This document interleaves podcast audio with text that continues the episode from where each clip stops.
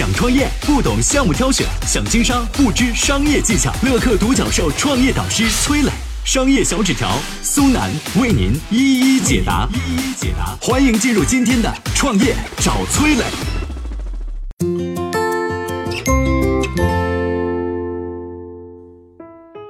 雀巢咖啡是如何打开中国市场的？它又是怎么通过咖啡机来获得业务快速增长的呢？有请崔磊，有请崔磊。在雀巢咖啡进入中国以前呢，国际食品巨头卡夫率先看到了中国市场的机会。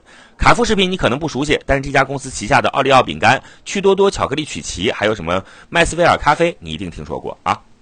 一九八五年，麦斯威尔咖啡雄心勃勃地来到中国市场。当时呢，中国普通老百姓哪知道咖啡是啥玩意儿啊？那麦斯威尔怎么做的呢？他们先找了一家市场调查公司啊，发现啊，第一批喝咖啡的人是那些向往西方文化的知识分子，因为咖啡就是西方文化的代表嘛，所以他们准备从这批人群下手，然后打出了广告语：滴滴香浓，意犹未尽，定位中高端市场，并且通过大量的广告投放，抢占到了第一批客户。几年之后，雀巢咖啡才开始进军中国市场。这麦斯威尔已经抢先一步了，怎么办呢？哎，雀巢经过市场调研，发现麦斯威尔在当年的调研中犯了一大错误。雀巢发现啊，二十世纪八十年代初，上海女大学生最想嫁的人竟然是出租车司机。你别不信啊，现在出租车司机是很普通的，但是在八十年代他们是很稀缺的。工资是全国平均工资的十几倍，甚至几十倍。所以啊，雀巢明白了，喝得起咖啡的绝不是大学教授或者是知识分子，而是那些发了财的个体户。雀巢呢，再进一步调研，又发现了一个很有意思的现象：很多喝完雀巢咖啡的人啊，都会把罐子带到办公室当茶杯用。为啥呢？不是为了废物利用，而是为了让别人知道他们买得起雀巢咖啡。你看，本来在国外就是一个非常普通的品牌，在中国却变成了一个炫耀品牌。一九九一年的央视春晚，黄宏和宋丹丹表演的小品《小保姆与木匠》里边的宋丹丹演的小保姆就以喝雀巢咖啡为荣，小木匠则戏称为鸟窝咖啡。经过这个调研呢，雀巢咖啡的营销就突出了两点：一是说大白话，让普通老百姓听得懂；雀巢的广告，嗯，味道好极了，整天在电视上狂轰滥炸，说自己的咖啡味道好极了。时间久了呢，大家自然认为雀巢咖啡的味道就是好。你再看这个麦斯威尔啊，滴滴香浓，意犹未尽，听着很文雅，但是普通老百姓哪听得懂啊？广告语喊了很长时间，结果很多人还以为是卖清香油的。二呢是突出产品的炫耀属性。中国人几千年留下来的传统就是喜欢喝茶，根本没有喝咖啡的习惯。你肯定不能用提神醒脑这个卖点去和茶叶正面竞争，那不是死路一条吗？但既然很多老百姓把雀巢当成是炫耀品牌，那正好嘛，我把咖啡包装成礼品，这不就避开了和茶叶的竞争吗？而且礼品卖的贵也容易被人接受啊，送礼就是送面子。雀巢就告诉消费者，咖啡这个东西啊，在国外都是上流社会的专属，你拿它送礼绝对有面子。再跟传统的烟酒一对比，咖啡又属于洋玩意儿，显得送礼的人比较有品位。所以呢，雀巢咖啡很快在礼品市场占据了一席之地，打开了中国市场。你看，相比麦斯威尔的高雅，雀巢在中国更接地气，它更熟悉中国的送礼文化。通过推出礼品装，让咖啡这种舶来品逐渐成为了送亲戚、送领导的流行选择。再加上面向大众的品牌营销，雀巢才能后来居上，在销量上甩开了麦斯威尔。所以，营销啊，不是自嗨，而是深刻洞察消费者的需求，击中消费者的情感账户。我曾经呢跟很多创业者沟通过，发现创业者最大的痛点就是缺少资源、缺少链接。于是呢，我们创立了创业者社群“乐客独角兽”，现在啊已经有三万多人了。有人在这找到了创业机会，找到了客户、渠道商、投资人。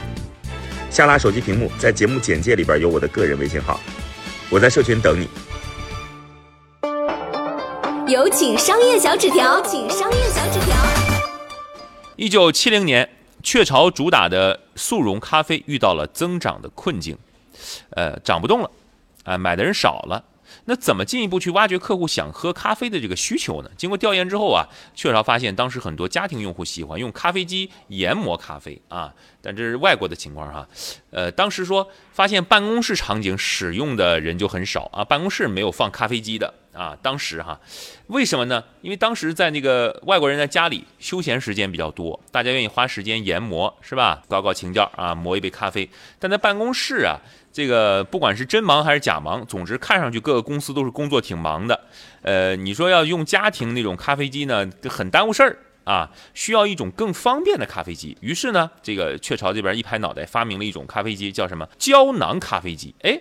它的最大特点是什么呢？就省去了磨这件事儿，就别磨了啊！这个胶囊里边都是这咖啡粉，给你磨好了。就机器你放进去之后呢，它往这个胶囊里边去冲这个热水啊，等于这么个意思。那流程当然大大简化了啊。呃，只不过呢，这个你不能买咖啡豆，你要买的是专用的这个咖啡的胶囊，胶囊里边就是磨好的粉，让你按一个按钮，很快就可以出来一杯咖啡啊，方便实惠啊，省时间。